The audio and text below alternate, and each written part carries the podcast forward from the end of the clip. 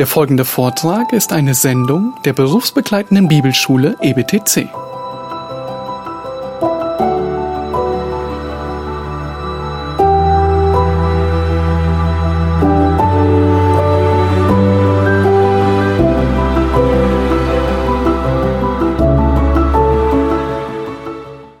Ja, erst einmal herzlichen Dank für diese freundliche Einladung hier auf dieser Konferenz ein paar Worte zu sagen. Herzliche Grüße an all die Zuhörer. Ich weiß nicht, sind Schwestern auch dabei oder sind das vor allem Brüder, die zuhören? Für mich eine sehr ungewohnte Situation, vor leeren Stühlen, aber vielen Zuhörern zu predigen. Auch eine seltsame Atmosphäre. Man sieht weder freundliche noch kritische Gesichter. Man kann gar nicht beobachten, wer schläft oder wer während der Predigt seine E-Mails abruft. Also irgendwie eine sterile Atmosphäre und das passt ja auch genau in unsere Zeit. Aber immer noch besser, als wenn alle mit einer Schutzmaske hier vor mir sitzen würden. Also machen wir das Beste daraus. EBTC hat mir folgendes Thema vorgeschlagen, so ganz grob. Ich sollte ein biblisches Lebensbild für Standhaftigkeit und Tapferkeit im Dienst für den Herrn behandeln. Naja, da gibt's viele Männer im Alten Neuen Testament und wir denken automatisch an Männer wie Mose, Samuel, die Helden Davids, Propheten wie Elia und Elisa, Daniel im Neuen Testament, Johannes der Täufer, Petrus in seiner zweiten Lebenshälfte, Paulus, seine Mitarbeiter. Aber ich denke, passend wäre, gerade auch in unserer Zeit und Situation, die drei Freunde Daniels, die in Daniel 3 beschrieben werden, weil wir in diesem Kapitel sehr, sehr aktuelle Parallelen zu unserer Zeit ziehen können. Und deswegen habe ich mein Thema so formuliert, kompromisslos, standhaft und tapfer in Zeiten religiöser Verführung. Nun ist Daniel 3 ein urlanges äh, Kapitel mit 30 teilweise sehr langen äh, Versen und äh, mit vielen aktuellen Themen. Einmal, wie kann man Menschenmassen manipulieren? Dann, wie kann man dazu Musik einsetzen? Dann, wie geht man mit einer Obrigkeit um, wenn Gottesdienste verboten und Götzenanbetung verlangt wird? Warum sind Männerfreundschaften unserer Zeit besonders wertvoll und wichtig? Und dann auch, wie sieht unsere Gottesfurcht, unser Gottesvertrauen aus, wenn Verfolgung und Tod um des Glaubens willen drohen? Also eine Menge Themen. Da könnte man auch fünf Vorträge drüber halten, aber jetzt habe ich nur 60 Minuten maximal Zeit und hoffe, dass ich wenigstens einen anregenden, vielleicht auch aufregenden Überblick über diese Verse geben kann. Übrigens, nebenbei bemerkt, Kapitel 3 ist eines der bekanntesten Geschichten im Alten Testament, auch unter Nichtchristen. Einige von euch wissen wahrscheinlich, dass Verdi eine sehr bekannte Oper Nabucco geschrieben hat. Die handelt genau von Nebukadnezar. Bekannt ist ja dieser Gefangenenchor, ein ganz gewaltiges Musikstück. Und auch Johnny Cash, dieser Country-Sänger, der hat einmal einen Song äh, getextet oder zumindest gesungen, Der vierte Mann im feurigen Ofen. Und der beschreibt in diesem Lied von diese drei Männer, sie würden sich nicht verbiegen, sie würden sich nicht verbeugen, aber sie würden auch nicht verbrennen. Also wirklich eine sehr, sehr interessante, spannende Geschichte. Und auch wenn wir jetzt unter Zeitdruck stehen, würde ich doch gerne die, zumindest die Verse 1 bis 18 lesen, denn weiter kommen wir in 60 Minuten sowieso nicht, äh, damit wir diese dramatische Geschichte vor Augen haben und auch in unsere Fantasie abspeichern können. Also lesen wir Daniel ab Kapitel 3. Der König Nebukadnezar machte ein Bild von Gold. Seine Höhe 60 Ellen, seine Breite 6 Ellen. Er richtete es auf in der Ebene Dura in der Landschaft Babel. Und der König Nebukadnezar sandte aus, um die Satrapen, die Statthalter, die Landpfleger, die Oberrichter, Schatzmeister, Gesetzeskundigen, Rechtsgelehrten und alle Oberbeamten der Landschaften zu versammeln, damit sie zur Einweihung des Bildes kämen, welches der König Nebukadnezar aufgerichtet hatte. Da versammelten sich die Satrapen, Statthalter, Landpfleger, Oberrichter, Schatzmeister, Gesetzkundigen, Rechtsgelehrten, Oberbeamten der Landschaften zur Einweihung des Bildes, welches der König Nebukadnezar aufgerichtet hatte. Und sie standen vor dem Bild, welches Nebukadnezar aufgerichtet hatte. Und der Herold rief mit Macht, euch wird befohlen, ihr Völker, Völkerschaften und Sprachen, sobald ihr den Klang des Horns, der Pfeife, der Zither, der Sambuke, der Laute, der Sackpfeife und allerlei Art von Musik hört, sollt ihr niederfallen und das goldene Bild anbeten, welches der König Nebukadnezar aufgerichtet hat. Und wer nicht niederfällt und anbetet, der soll sofort in den brennenden Feuerofen geworfen werden.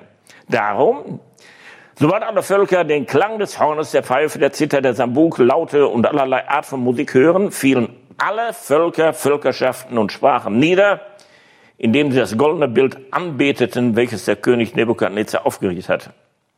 Deswegen traten zu derselben Zeit chaldäische Männer herzu, welche die Juden anzeigten.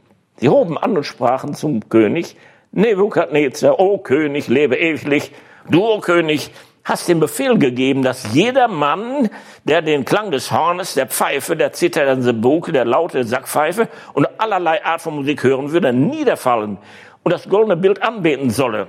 Und wer nicht niederfalle und anbetet, der soll in den brennenden Feuerofen geworfen werden. Es sind nun jüdische Männer da, welche du über die Verwaltung der Landschaft Babel bestellt hast, Sadrach, Mesach und Abednego. Diese Männer, o oh König, achten nicht auf dich deinen Göttern dienen sie nicht und das goldene Bild, welches du aufgerichtet hast, beten sie nicht an. Da befahl der Nebukadnezar im Zorn und Grimm, Sadach, Mesach und Abednego herbeizubringen. Da wurden diese Männer vor den König gebracht und Nebukadnezar hob an und sprach zu ihnen, ist es Absicht, Sadrach, Mesach und Abednego, dass ihr meinen Göttern nicht dient und das goldene Bild nicht anbetet, welches ich aufgerichtet habe? Nun, wenn ihr bereit seid zur Zeit, da ihr den Klang des Hornes, Pfeife, Zither, Sambuke, Laute, Sackpfeife und allerlei äh, Art von Musik hören werdet, niederfallen und das Bild anzubeten, welches ich gemacht habe, wenn ihr es aber nicht anbetet, so sollt ihr sofort in den brennenden Feuerofen geworfen werden. Und wer ist der Gott, der euch aus meiner Hand erretten wird? Sadrach, Mesach und Abednego antworten, sprachen zum König Nebukadnezar, wir halten es nicht für nötig, dir ein Wort darauf zu erwidern. Ob unser Gott, den wir dienen, uns aus dem brennenden Feuerofen zu erretten vermag, und er wird uns aus deiner Hand, o König, erretten, oder ob nicht, es sei dir kund, o König, dass wir deinen Göttern nicht dienen und das goldene Bild, welches du aufgerichtet hast, nicht anbeten werden. Soweit ist einmal diese spannende, interessante Geschichte. Ähm, was fällt beim Lesen des Textes auf? Einmal, der Nebukadnezar, wenn wir das ganze Kapitel lesen würden, wird 15 Mal namentlich erwähnt. Die Freunde Daniels, Sadrach, Mesach und Abednego, die übrigens bei ihrer Umschulung oder Gehirnwäsche neue Namen von babylonischen Göttern bekommen hatten, werden 13 Mal aufgezählt und erwähnt. Dann finden wir solche, die eine Nebenrolle in dem Kapitel spielen. Das sind einmal die eingeladenen Promis aus aller Welt. Die werden dreimal erwähnt. Dann die Band oder die Kapelle, die wird viermal erwähnt. Und dann eine ungenannte Anzahl namenloser Spitzel oder Denunzianten. Also beginnen wir mit Nebukadnezar. Um etwas Zeit zu sparen, nennen wir ihn ganz kurz Nebu und kürzen das ab. Ein paar Worte zu ihm, zu seiner Person, das kann man überall nachlesen. Er war ein genialer Weltherrscher, ein Kriegsstratege, aber auch ein begabter Architekt und Baumeister. Die hängenden Gärten in Babylon mit ihren Bewässerungsanlagen war damals ein Weltwunder der Antike. Der Turm zu Babel, ein Göttertempel, 91 Meter hoch, man stelle sich das vor. Dann die berühmte ähm, äh, Mauer, die medische Mauer in Babylon, eine Festungsanlage, 18 Kilometer Länge, 20 Meter Breite. Da konnten also zwei Pferdegespanne ein Wettrennen machen, ohne dass da viel passierte. Unglaublich. Mit dem berühmten Ishtar-Tor, wovon eine Rekonstruktion im Pergamon-Museum in Berlin zu bewundern ist. Auch diese ganze Anlage ein antikes Weltwunder.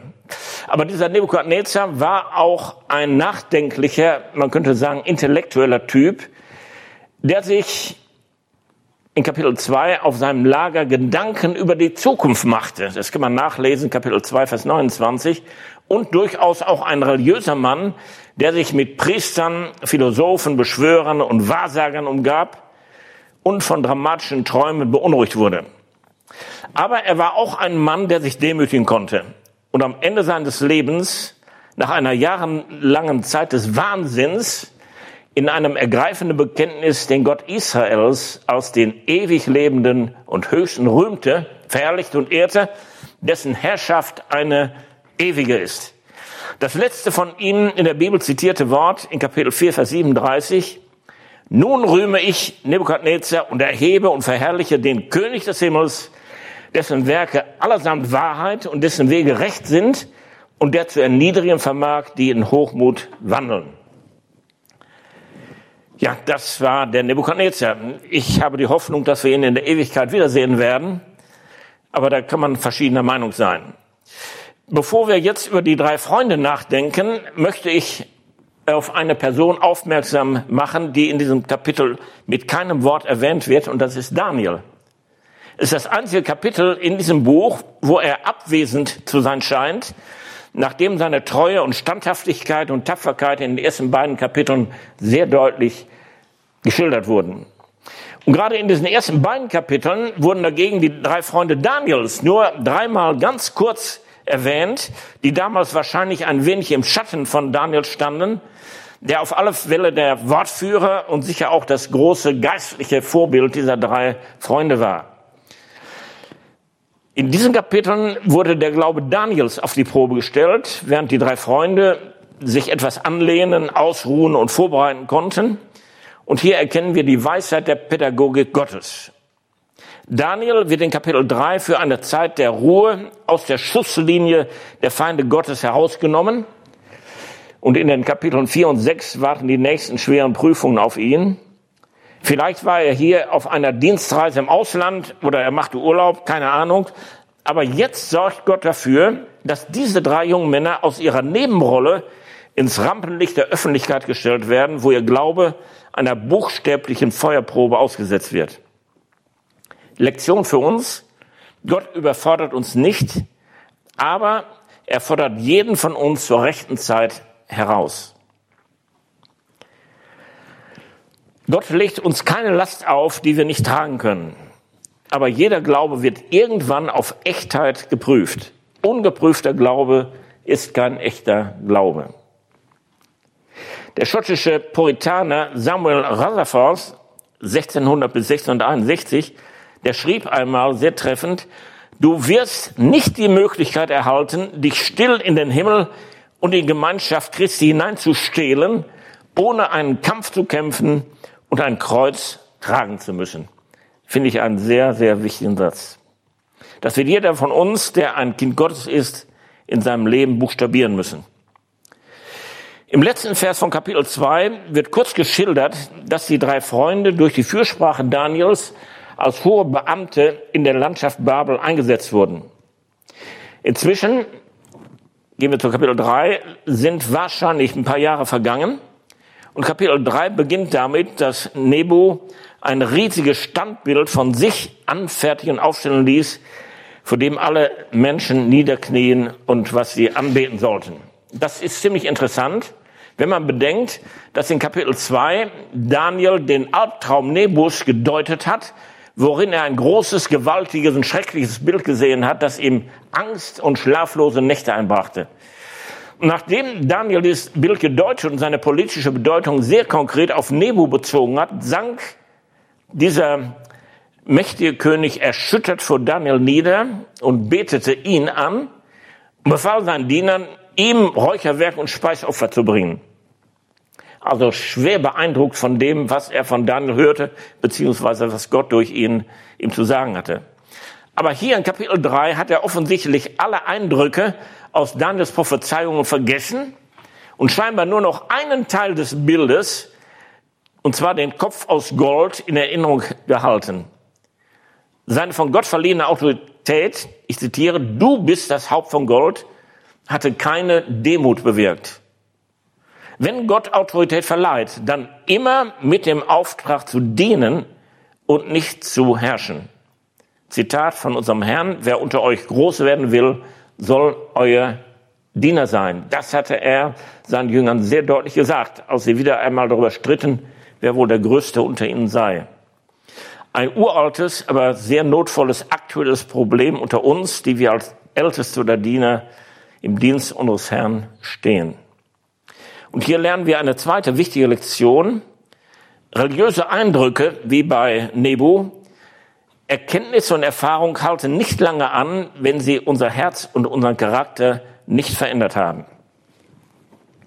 Was hilft es, wenn wir Predigen über die zweimal fünf Zehn vom Standbild Nebus prophetisch deuten und alle Posaune und Siegelgericht der Offenbarung erklären können, aber zu Hause ein tyrannischer Ehemann und Vater, eine zänkische Ehefrau oder ein rücksichtsloser Geschäftsmann sind?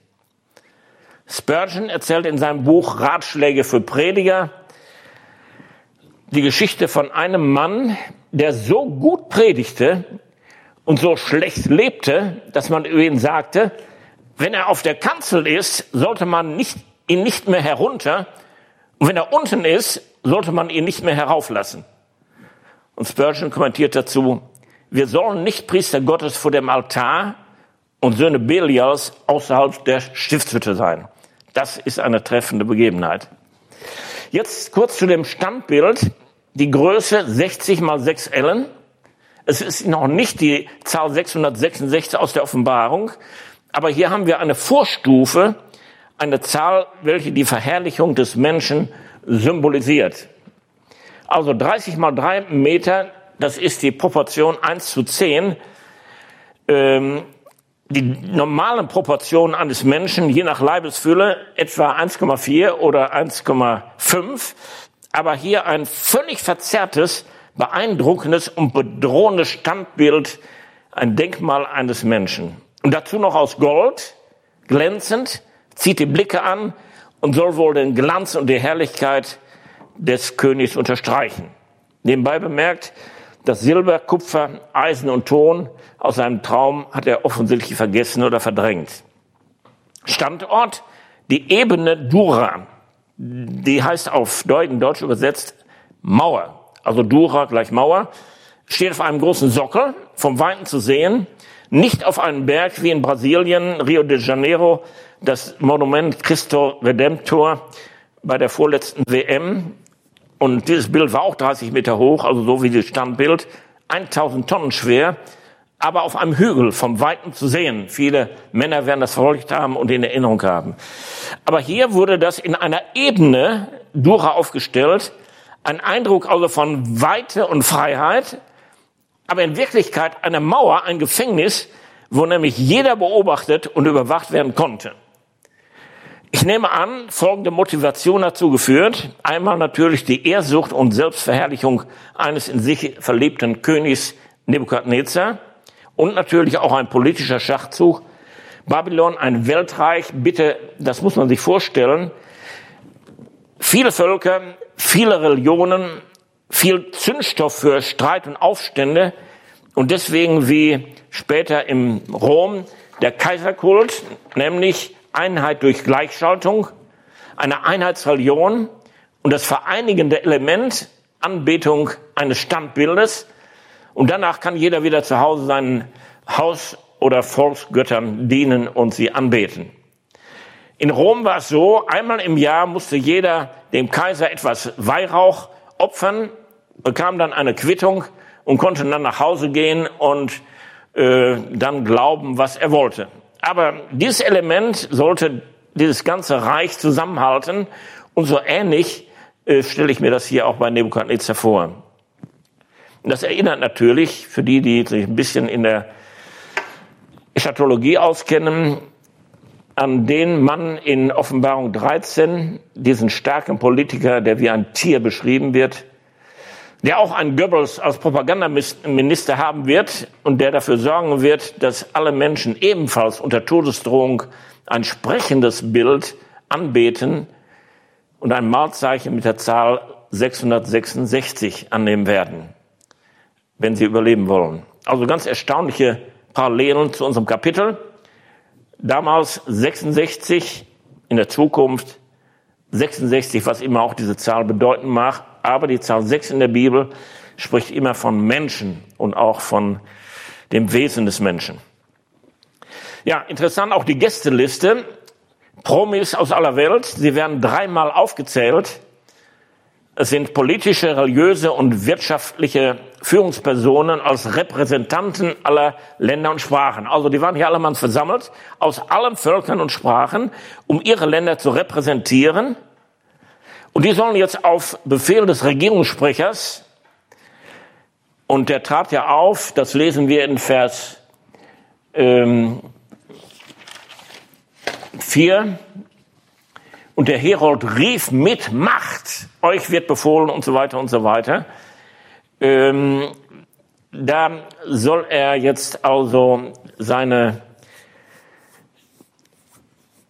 Botschaft weitergeben und der wird dafür sorgen, dass alle Menschen dann auf Kommando etwas tun, was sie mit, was sie mit kühlem Verstand, ohne Druck und ohne Zuschauer und ohne Kamera nie tun würden, nämlich auf Kommando vor einem Bild auf die Knie fallen. Interessant, welche Mittel der Manipulation hier genutzt werden. Also ein großer Platz, ein riesiges Standbild, Menschenmassen, in welcher der Einzelne untergeht, Musik als Simulation und dann die Drohung, wer nicht auf die Knie fällt, ab in den Hochofen, ins KZ, in Isolationshaft. Und wer sich ein bisschen in der Geschichte auskennt, dem kommen diese Mittel sehr bekannt vor. Scheinbar haben Adolf Hitler, Lenin, Stalin, Mao Zedong, Nordkoreas Kim Jong-un, Fidel Castro in Kuba und viele andere Diktatoren diese Masche der Manipulation übernommen. Große Plätze, riesige Fahnen, große Monumente, Menschenmassen, Marschmusik und die Drohung, wer nicht mitmacht, ja, da steht der Hochofen. Wir denken an Hitler, seine Parole, ein Volk, ein Reich, ein Führer. Und fast alle Christen in Deutschland, darunter auch die konservativen Evangelikalen mit wenigen Ausnahmen, schreien Heil Hitler und recken ihren rechten Arm und danken Gott für den angeblich von ihm geschenkten Führer des Deutschen Reiches. Und wer nicht mitjubelte, der wurde wie der Pfarrer Paul Schneider am 18. Juli schon 1939 im KZ Buchenwald grausam gefoltert und schließlich mit einer Giftspritze getötet. Paul Schneider, das ist hier dieser Mann, über den auch einige sehr interessante und gerade für uns Deutsche wichtige Biografien geschrieben wurden. Ja, vielleicht ein kleiner Hinweis, wie wichtig das ist, dass man wirklich auch ein bisschen Weltgeschichte kennt und Kirchengeschichte kennt. Und eine Bitte besonders auch an die Jüngeren unter euch, lest Biografien. Lest gute und kritische Zeitschriften, die wirklich auch unbeeinflusst ähm, die Szene, heutige Szene beobachtet und dann auch kommentiert. Das ist leider sehr selten geworden. Das ist so wichtig, um auch gegenwärtige Entwicklungen richtig einzuschätzen. Denken wir an den Platz des himmlischen Friedens in Peking, eine Erinnerung. Dieser Platz hat für 400.000 Menschen Platz. Und dort hat 1989, noch gar nicht so sehr lange her, das furchtbare Massaker stattgefunden und Tausende von Studenten wurden von Panzern niedergewalzt. Oder, ähnliche Sache, Platz der Revolution in Havanna, äh, den sehe ich jedes Jahr mindestens einmal. Ein Platz mit 72.000 Quadratmetern, der größte innerstädtische Palast Kubas. Und hier fanden und finden regelmäßig offizielle politische Kundgebungen statt. Und der verstorbene Fidel Castro sprach hier jährlich zu besonderen Anlässen, 1. Mai, 26. Juli, vor mehr als einer Million Kubanern. Ein Platz auch dominiert durch das José Martí Denkmal, bestehend aus einem 109 Meter hohen Turm und einer 18 Meter hohen Statue. Also ganz interessante ähm, Parallelen. Jetzt die Feier der Zwangsanbetung, sie beginnt und ich fantasiere ein wenig. Ähm, also ich nehme sehr stark an, wie das so ungefähr ausgesehen haben kann. Die Promis aus aller Welt sind angereist. mit allen Orden und Ehrenzeichen dekoriert. Die riesige Ebene Dura ist von einer unübersehbaren Menge von Männern gefüllt. Und dann wird das Bild höchstwahrscheinlich feierlich enthüllt und mit A und O und Zwangsapplaus gewürdigt. Und der Herold des Propagandaministers Nebus schreibt mit lauter Stimme noch einmal die Programmfolge heraus. Also, sobald die Kapelle ertönt, dann alle auf die Knie. Und zieht dann mit drohender Stimme die Keule hervor. Und wer nicht niederfällt, wird an Ort und Stelle in die Verbrennungsanlage deportiert. Wahrscheinlich hat die schon ordentlich gedampft in sichtbarer Nähe. Tja, wahrscheinlich eine Totenstille, eine gespannte und furchterfüllte Atmosphäre. Alle warten auf den Taktgeber und wie auf Knopfdruck fallen beim ersten Tusch Tausende von Verantwortungsträgern auf die Knie, vom Sog der Masse mitgerissen. Ja, jetzt könnte man ein paar interessante Anmerkungen zur Kapelle, zur Band und zur Musik machen. Das wäre auch ein sehr interessantes Thema. Viermal wird die Kapelle mit Aufzählung der einzelnen Instrumente in diesem Text erwähnt und scheinbar spielt sie eine ganz große Rolle in der Kunst der Manipulation und Meinungsmache. Der alte Ausleger Kröker, der schrieb einmal, wo der Geist schweigt, muss die Trommel reden. Heute würde man äh, eher sagen, wo der Geist schweigt, äh, muss das Schlagzeug reden. Und da ist etwas dran. Und ich könnte hier eine Menge Beispiele aus eigenen Erfahrungen auf Großveranstaltungen von charismatischen ähm, Konferenzen erzählen, aber dafür fehlt hier die Zeit.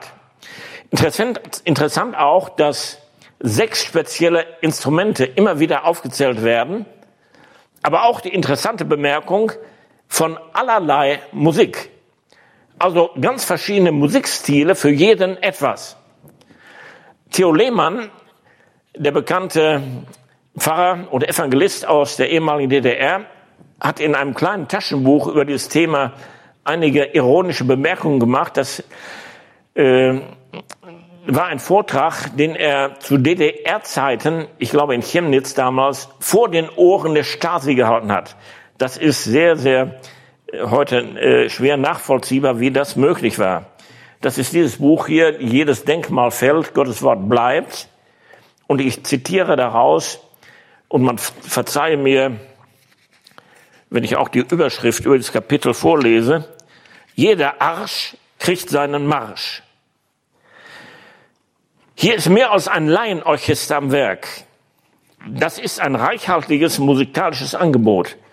An erster Stelle selbstverständlich Posaunen, Trompeten, also Blasmusik, Marschmusik. Das geht in die Beine. Das ist was für Männer ohne Kopf, Ärsche mit Beinen, die lieber marschieren, statt zu denken.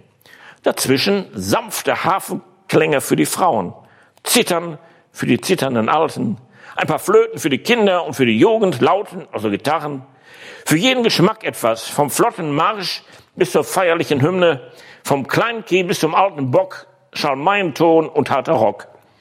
Zum Schluss ist ganz pauschal die Rede von allen anderen Instrumenten. Ich weiß ja nicht, was sie damals noch für Instrumente hatten in Babylon. Vielleicht ein Vibraphon oder Sausaphon oder ein Megafon. Aber eins war bestimmt dabei. Das ist so selbstverständlich, dass hier gar nicht extra erwähnt werden muss. Und das ist die Trommel, das Schlagzeug. Denn dazu gehören die Schlagstöcke. Die sind ja bei größeren Versammlungen sehr vielseitig einsetzbar, auch außermusikalisch. Und wer damit bearbeitet wird, hört die Engel singen. Die ganze Veranstaltung ist psychologisch meisterhaft aufgebaut in der flachen Ebene. Wie auf einem riesigen Appellplatz steht das goldene Götzenbild glitzernd in der Sonne. Die Massen in Marschblöcken drumherum, durch Musik manipuliert. Das ist raffiniert inszeniert. Hier kann man lernen, wie eine Großveranstaltung aufzubauen ist und so weiter. Ähm, ich finde, das hat er sehr, sehr deutlich und mutig damals in seinen Umständen geschildert. Ja, zurück zu unserer Geschichte hier. Drei Männer unter den Tausenden bleiben stehen. Bitte habt das vor Augen. Die ganze Masse der Würdenträger hat sich gebeugt, ist auf ihr Angesicht gefallen und drei bleiben stehen. Sie folgen nicht der Masse, erliegen nicht der Faszination der Musik und lassen sich auch nicht vom Gold blenden. Und sie urteilen nicht, wie viele heute, man muss doch der Obrigkeit laut Römer 13 untertan sein. Oder unser Amt fordert, dass wir gehorchen. Oder wir beugen zwar unsere Knie, aber wir beugen nicht unser Herz. Auch ein viel gesprochener Satz. Oder wir suchen das Wohl des Weltreiches, aus Asche können wir nicht Salz in Babylon sein und so weiter und so weiter. Alles Parolen, die uns 2020 nicht ganz unbekannt sind. Und ich würde an dieser Stelle sehr gerne den empfehlenswerten Ausleger Wiersby mit folgenden Sätzen zitieren. Wahrer Glaube lässt sich nicht von Drohungen einschüchtern, nicht von Volksmengen beeindrucken und nicht von götzendienerischen Zeremonien aus dem Gleichgewicht bringen.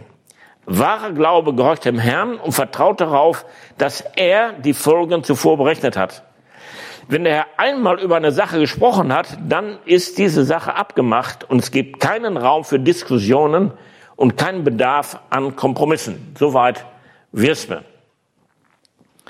Aber bitte beachtet, die drei Freunde sind doch nicht die einzigen, die stehen bleiben, denn eine nicht genannte Anzahl von religiösen Schleimern und Denunzianten, und das waren die Chaldäer in diesem Text, das waren Wahrsager, Priester, Esoteriker, würde man heute sagen, die genau aufpassen, ob jemand in der Masse der Promis es wagen würde, stehen zu bleiben und sein Gesicht ohne Maske zu zeigen, um dann sofort zum König zu rennen und ihn anzuzeigen.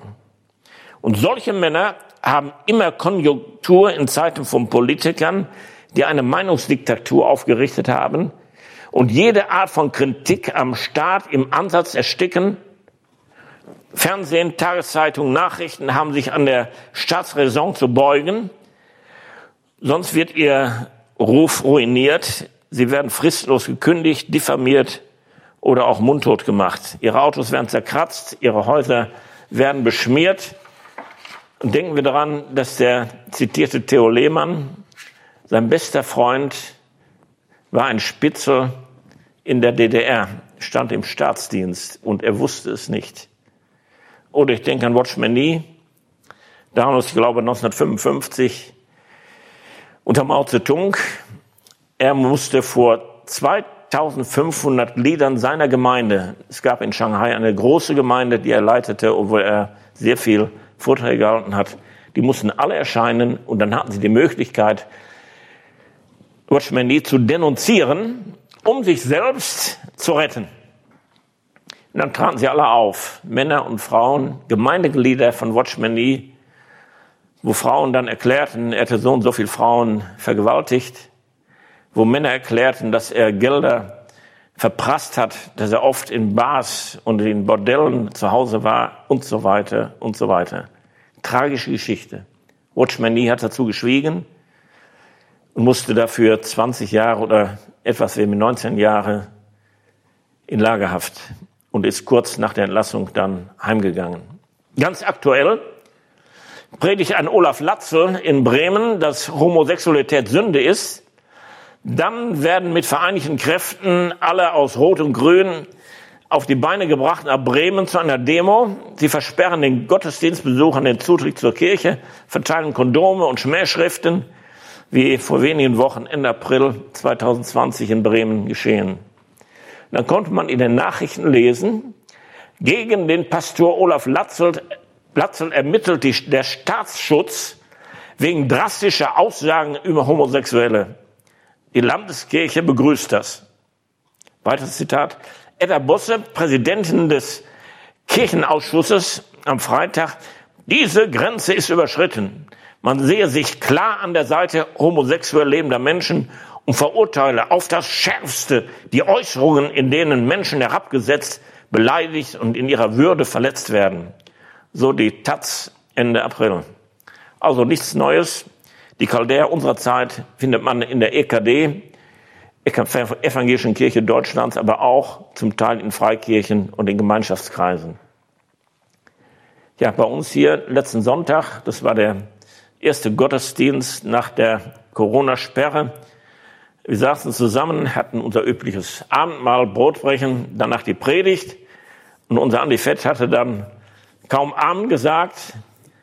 Und auf einmal fährt ein Auto vor, zwei Damen steigen aus, betreten den Raum, diesmal in einem Zelt, dass wir mehr Platz hatten, und sehen sich um und prüfen, ob das alles hier rechtsmäßig sitzt und steht und so weiter und so weiter. Gott sei Dank sind da keine Konsequenzen erfolgt, sind dann auch schnell und freundlich, haben sich verabschiedet. Aber wir werden beobachtet. Wenn ein Peter Hane, und das Buch zeige ich auch sehr, sehr gerne und würde es auch sehr gerne empfehlen, diesen Bestseller geschrieben hat, in diesem Frühjahr, Bestseller sowohl beim Spiegel wie auch im Stern, wochenlang auf Stille 1. Seid ihr noch ganz bei Trost? Untertitel Schluss mit Sprachpolizei und Bürokratenterror. Wenn er in diesem Buch gnadenlos mit der Meinungsdiktatur in Deutschland abrechnet und sich damit vor der Seele schreibt, von der Seele schreibt, was ein Großteil der Bevölkerung genauso empfindet, aber darüber nicht zu sprechen wagt, heute muss man sich ja immer wieder umgucken, bevor man wirklich sagt, was man wirklich denkt, dann wird man vor allem von der frommen Presse durch den Wolf gedreht, während die säkulare Presse zum Teil zumindest Respekt über Hannes Buch urteilt. Nur zwei Zitate aus diesem wirklich äh, wichtigen Buch, wie ich meine. Man kann nur hoffen und beten, dass es auch in Berlin gelesen wird. Während die klerikale Schickeria mit Gender und der heiligen Greta paktiert und den Islam verniedlicht, müssen sich die Gläubigen an der Basis auf das Leiden vorbereiten. Anderes Zitat. Kirchen, die Maß und Mitte verloren haben, die lieber alles über Bord werfen, um nur einmal im großen Konvoi des Zeitgeistes geliebt zu werden. Wie erbärmlich. Aber zurück zu unseren drei Freunden vor zweieinhalbtausend Jahren. Damals war die Anklage der damaligen Religionsvertreter dieser Chaldäer in Kapitel 3, Vers 12, ich wiederhole, es sind nun jüdische Männer da, welche du, Nebo, über die Verwaltung der Landschaft bestellt hast. Ihre drei Namen werden erwähnt. Diese Männer, o König, achten nicht auf dich. Deinen Göttern dienen sie nicht und das goldene Bild, welches du aufgeriet hast, beten sie nicht an. Ungehorsam dem Staat gegenüber, sie verweigern sich dem befohlenen Götzendienst und verachten die Autorität Nebus. Bitte diese drei äh, Kurzbeschreibungen hier. Sie achten nicht, sie dienen nicht, sie beten nicht an. Das, was diese drei Männer Nebo gegenüber verweigern, das wollten sie ihrem und unserem Herrn gegenüber aber sehr wohl tun, nämlich ihn achten, ihm dienen und ihn anbeten. Gottesfurcht, Dienstbereitschaft, Anbetung, auch ein sehr spannendes Thema für eine Predigt. Diese drei Männer waren in ihrem Dienst Nebo gegenüber treue und pflichtbewusste Beamte und Verwalter. Aber es gab eine entscheidende Grenze. In Glaubensdingen gab es für sie eine höhere Autorität. Man muss Gott mehr gehorchen als Menschen. Apostelgeschichte 5, Petrus und Johannes. Und das ist auch ein wichtiges Prinzip für uns in unserer Zeit und in unseren momentanen Situationen, dem Staat und dem Regierungsprogramm gegenüber. Die Reaktion des Königs, Vers, 5, Vers 13, Zorn und Grimm. Aber immerhin er gewährt ihnen eine zweite Chance. Darin liegt vielleicht ein Ausdruck seiner geheimen Wertschätzung, aber verbunden mit der Drohung, wenn sie diese Chance nicht nutzen, dann sollten sie sofort in den Feuerofen geworfen werden. Und er macht es ihnen sogar leicht, indem er sagt, ist das, also mit anderen Worten, ist das wirklich eure Absicht? Äh, habt ihr euch vielleicht verhört oder, oder vertan? Jungs, jetzt, jetzt stellt euch doch mal nicht so an. Ich brauche euch noch, so ungefähr. Aber es endet dann mit dem Ausdruck grenzenloser Selbstüberschätzung. Und wer ist der Gott, der euch aus meiner Hand erretten wird? Ja, sein Bekenntnis aus Kapitel 2, Vers 47, das hat er längst vergessen. Das lese ich auch mal vor. Damals hatte der König Daniel geantwortet, nachdem er einen Traum gedeutet hatte, in Wahrheit, euer Gott ist der Gott der Götter, der Herr der Könige und ein Offenbarer der Geheimnisse, da du vermocht hast, dieses Geheimnis zu offenbaren. Also damals, da war er zusammengebrochen, aber hier, wer ist der Gott, der euch aus meiner Hand erretten wird? So, die Kapelle muss noch einmal antreten und auf die Pauke hauen. Und angesichts einer prominenten Schar aus Gaffern äh, wird erwartet, dass die drei in wenigen Sekunden auf die Knie fallen und nachträglich das Bild Nebus anbeten. Aber ich nehme an, dass diese arroganten Worte des Königs die drei Freunde umso mehr herausgefordert haben, deutlich zu machen, wem ihr Leben und ihre Loyalität gehört. Wir singen gerne in unserer Gemeinde ein Lied aus dem neuen Liederbuch Einklang, das gar nicht so alt ist. Also dieses Lied ist nicht so alt. Und das Liederbuch auch nicht, von einem Bruder Paul Benner, den ich noch gut in Erinnerung habe. Ein schönes Lied. Und das möchte ich gerne hier einige Verse davon zitieren. Ich habe gewählt, habe einmal mich entschieden, habe meinem Herrn mich ganz verschrieben. Er hat mein Herz. Unmöglich, dass ich es teile mit dieser Welt, durch, durch die ich eile. Er ist mein Teil, so dass mir gar nichts fehlt. Ich habe gewählt. Ich habe gewählt, gewählt für alle Zeiten, dem Mann der Schmerzen, vertraut mit Leiden, verhöhnt, verlacht, bedeckt mit blutigen Wunden. Sein bin ich, ewig ihm verbunden. Das ist, was mich beglückt und froh beseelt. Ich habe gewählt. Ich habe gewählt. Nein, nicht für tausend Welten möchte ich als groß auf Erden gelten. Wie schade wäre es, stünde danach mein Verlangen, denn wo mein Herr am Kreuz gehangen, da bin ich nichts und werde auch nicht gezählt. Ich habe gewählt. Welch ein schönes Bekenntnis. Ich hoffe, wir alle können das singen und auch nachsprechen. Tja, die Reaktion der drei mutigen Bekenner auf die Androhung oder auf die zweite Chance des Nebu, sie bitten nicht um Bedenkzeit, immerhin stimmt die Kapelle schon ihre Instrumente wahrscheinlich, äh, um nochmal beten zu können, sondern die Sache war ganz klar, sie hatten Überzeugungen, die nicht zur Diskussion standen oder interpretiert werden konnten. In Glaubensdingen war der König keine Autorität für sie, und dementsprechend traten sie auch auf. Sie waren keine Kriecher oder Diplomaten, sondern sie waren Gottesdiener, höflich, aber sehr deutlich beginnen sie nicht mit der üblichen Floskel der Schmeichler, O König, lebe ewiglich, sondern sehr direkt und unmissverständnis die Verse 16 bis 18. Nebukadnezar, wir halten es nicht für nötig, dir ein Wort darauf zu erwidern ob unser Gott, dem wir dienen, uns aus dem brennenden Feuerofen zu retten vermag, und er wird uns aus deiner Hand, o König, retten, oder ob nicht, sei dir kund, o König, dass wir deinen Göttern nicht dienen und das goldene Bild, welches du aufgerichtet hast, nicht anbeten werden.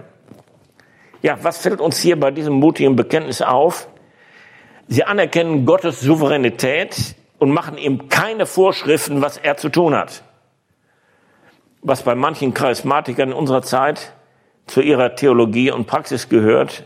Ich denke an ein Buch von Wolfhard, Wolfhard Magis. Da kann man nachlesen, wie er sagt, der Himmel tut, was wir befehlen.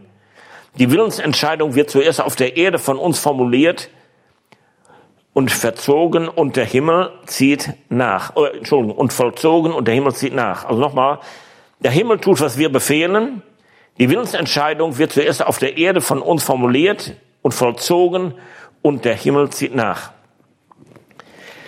Nein, hier diese drei Männer, ihre Loyalität ihrem Gott gegenüber knüpfen sie nicht an eine Bedingung, sondern ihre Treue Gott gegenüber war ihnen wichtiger als ihr eigenes Leben. Zurück in die Reformationszeit in England im Jahr 1555 zur Zeit der blutigen, fanatisch-katholischen Königin Maria. Ihr Anliegen war, jede Woche mindestens einen bekannten evangelischen Reformator zu verbrennen oder zu erdrosseln. An einem Tag sollten die beiden bekannten mutigen Bischöfe Niklas Ridley und Hugo Latimer nach einer langen Leidenszeit im Gefängnis öffentlich, gemeinsam und vor einem großen Publikum für ihr Bekenntnis verbrannt werden, weil sie nicht bereit waren, ihre biblischen Überzeugungen zu widerrufen oder wenigstens zu relativieren. Man hat ihnen viele Angebote gemacht und Chancen gegeben, sich vor dem Tod zu drücken, aber sie haben widerstanden. Auf dem Weg zur Hinrichtung verschenkte Ridley alle Habseligkeiten an die weinenden Anwesenden und stellte fest, als er sich umwandte, dass Latimer in ein Leichentuch gekleidet ihm zur Hinrichtung folgte. Also die beiden, die sollten gemeinsam, einer rechts, einer links oder ja, an dem Pfahl dann verbrannt werden. Also der Riedle sah seinen Freund Latimer, der ihm folgte, der schon in ein Leichentuch gekleidet war, und rief ihm zu, oh, bist du auch da?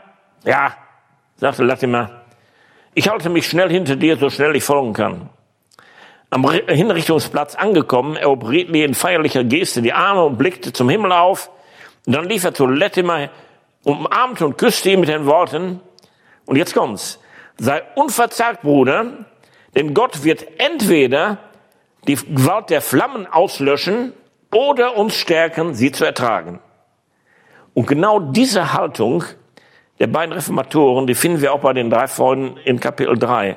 Sie machen Gott eine Vorschriften. Gott konnte die Gewalt der Flammen auslöschen, aber er konnte ihnen auch die Kraft geben, sie zu ertragen.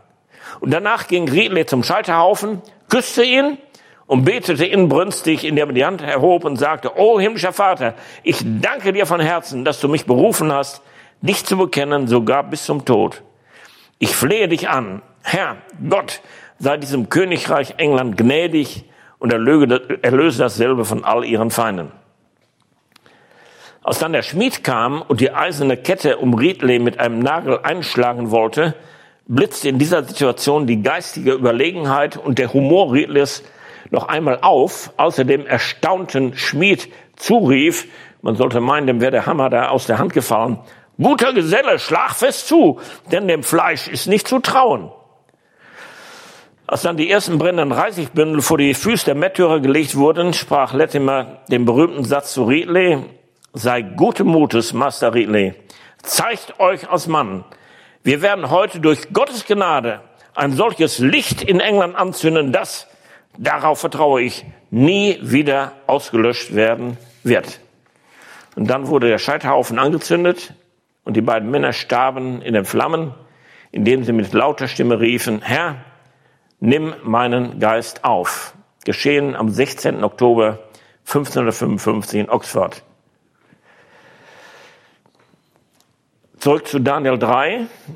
Wie reagierte Nebo auf dieses deutliche Bekenntnis der drei Freunde. Die Bibel schreibt hier von Wut oder Grimm. Sein Gesicht glühte vor Zorn. Autoritätsverlust, Gesichtsverlust, öffentlicher Ungehorsam, das könnte Schule machen. Und deswegen ein völlig verrückter Befehl, den Hochofen siebenmal mehr heizen. Ja, normalerweise sollte man meinen, er hätte sich daran gefreut, wenn der äh, Hochofen ähm, doch längere Zeit Leiden verursachen würde bei den drei Männern.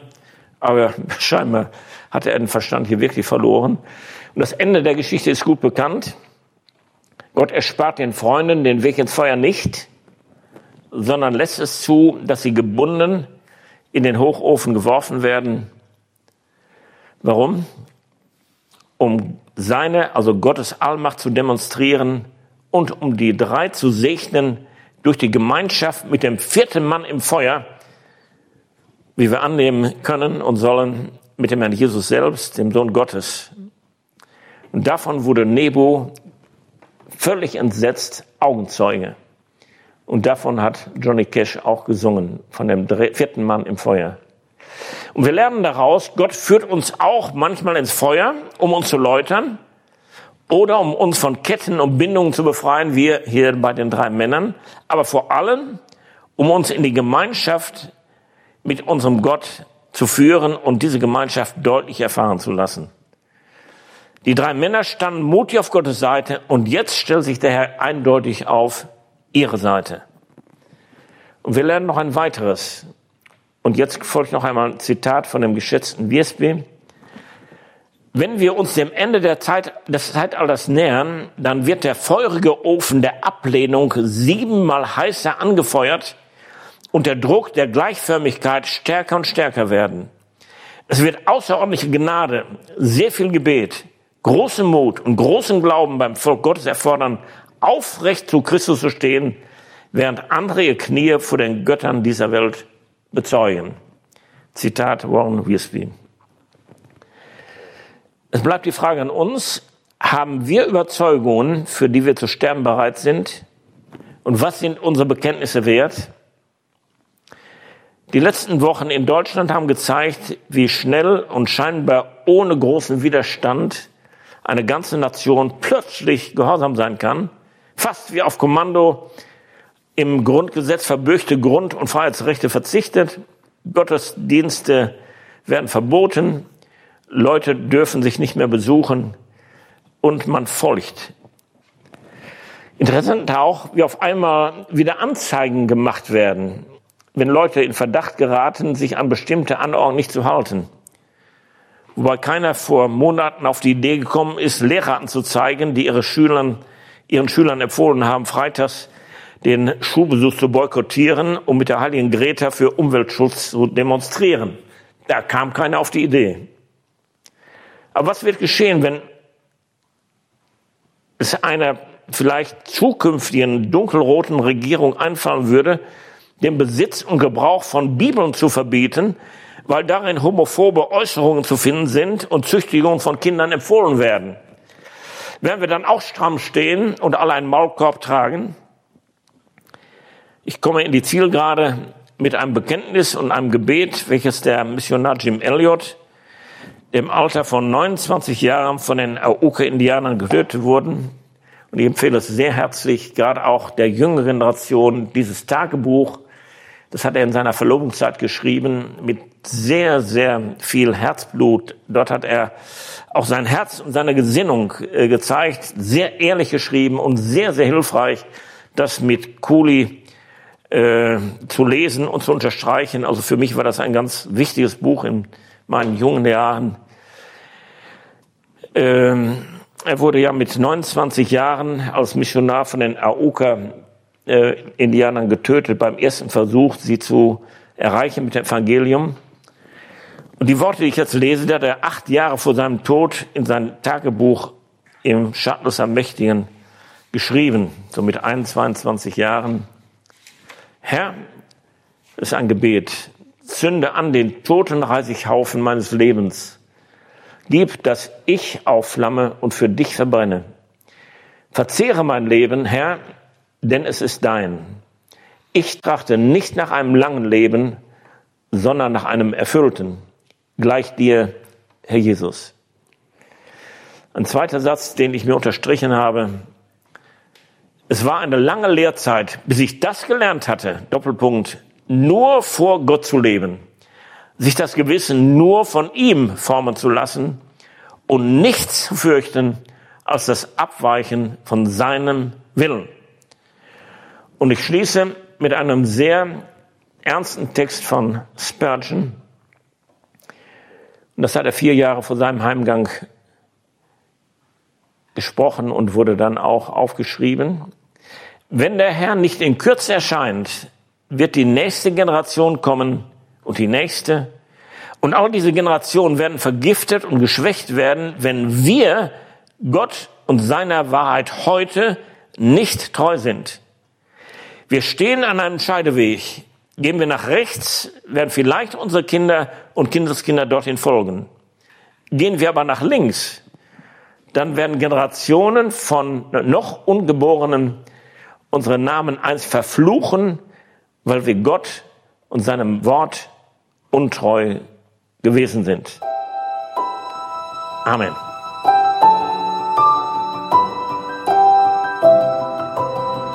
Diese Sendung war von der berufsbegleitenden Bibelschule EBTC. Unser Ziel ist, Jünger fürs Leben zuzurüsten, um der Gemeinde Christi zu dienen. Weitere Beiträge, Bücher und Informationen findest du auf ebtc.org.